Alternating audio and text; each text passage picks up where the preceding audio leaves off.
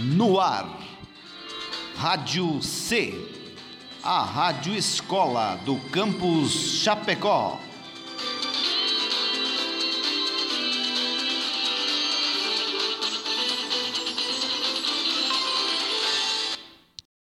Aviso: o programa que você ouvirá a seguir não foi gravado nos estúdios da Rádio C. As pessoas envolvidas nesse projeto gravaram os áudios deste programa de suas respectivas casas, respeitando as orientações de combate e prevenção do Covid-19.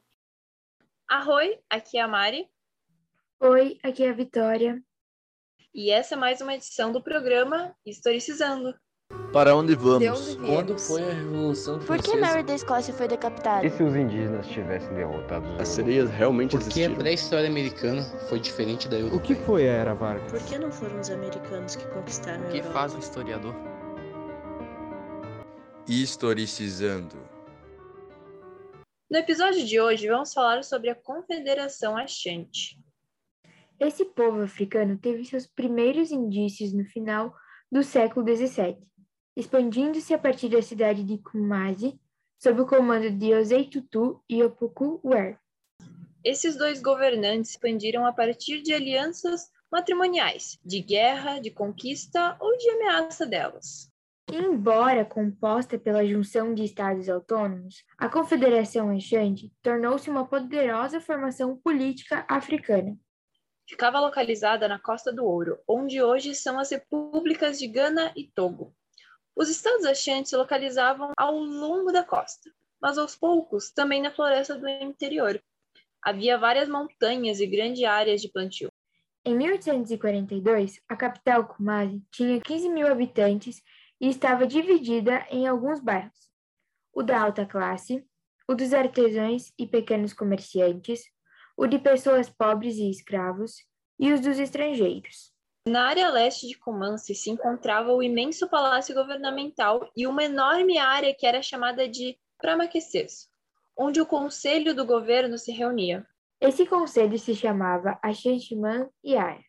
Tinha chefes das altas linhagens de Kumasi e das províncias Ashanti.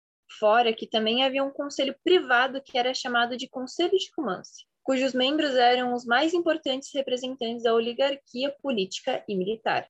Como principal chefe do governo e líder militar, havia o Ashantitene, mas ele não decidia as coisas sozinho. Tudo dependia dos conselhos que acabamos de falar. Ou seja, o poder desse líder não era comparado aos dos soberanos europeus. Quando a Confederação Ashanti tinha acabado de se formar, o título de Ashanti-Tene era apenas um representante legal.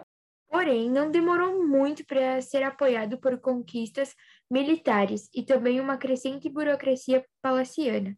Bom, falando agora sobre a economia deles, ela era bem estável, já que na época eles dominavam o comércio de escravos com o litoral atlântico. Também eram importantes os lucros provenientes dos tributos pagos pelos povos submetidos e do trabalho dos escravos da coroa, que extraíam ouro das minas.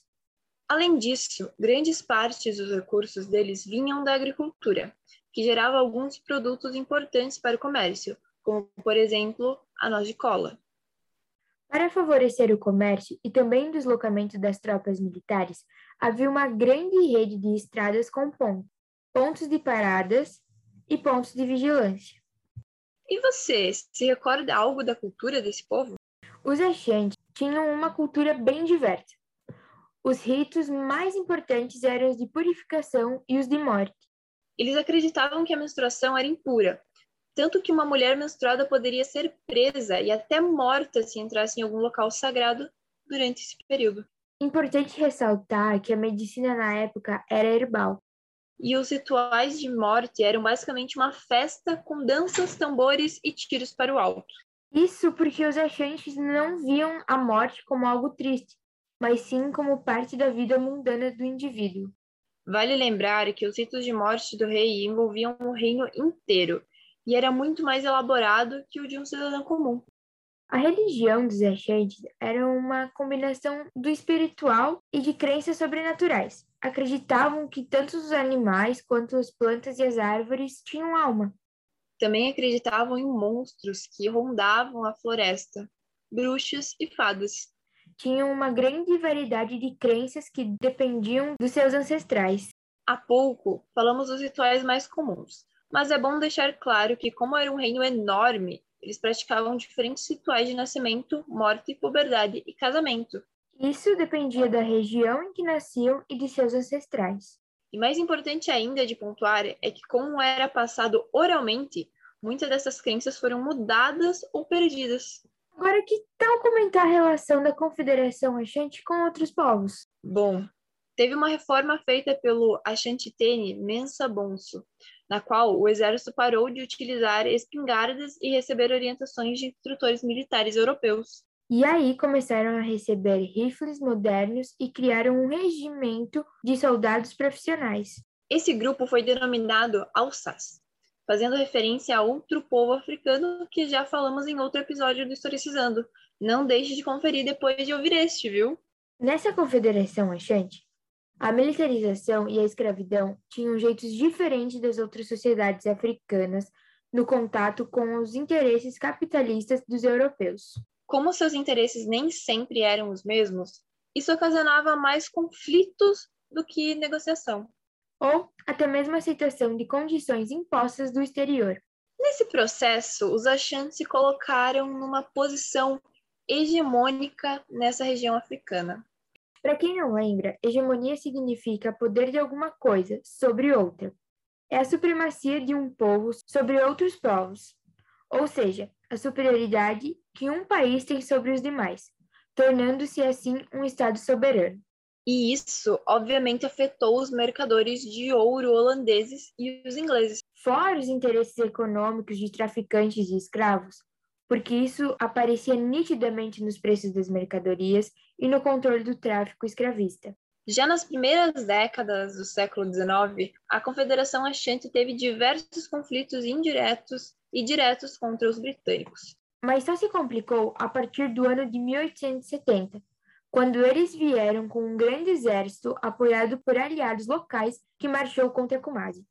Em 1874, isso resultou em mais de mil soldados achantes mortos e no saque no incêndio da capital Kumasi, que ficou por algum tempo sem alma viva sequer. Até que fizeram o Tratado de Fomena, pelo qual a Confederação Achante foi proibida de promover o tráfico de escravos. E também obrigada a renunciar a qualquer tipo de ingerência e de direito sobre a costa. E assim foi a decadência da Confederação Achante.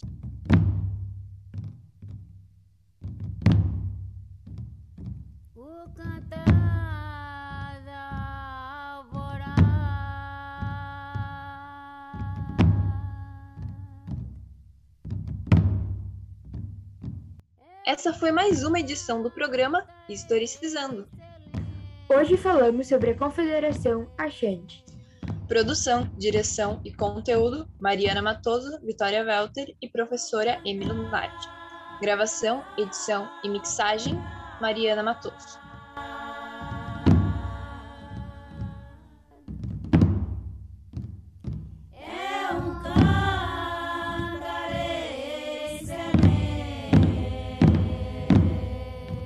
Para onde vamos? Quando foi a Revolução Por que Mary da Escócia foi decapitada? E se os indígenas tivessem derrotado os As sereias realmente Por que a existiram? pré-história americana foi diferente da O europeia? que foi a Era Vargas? Por que não foram os americanos que conquistaram a O que Europa? faz um historiador? Historicizando.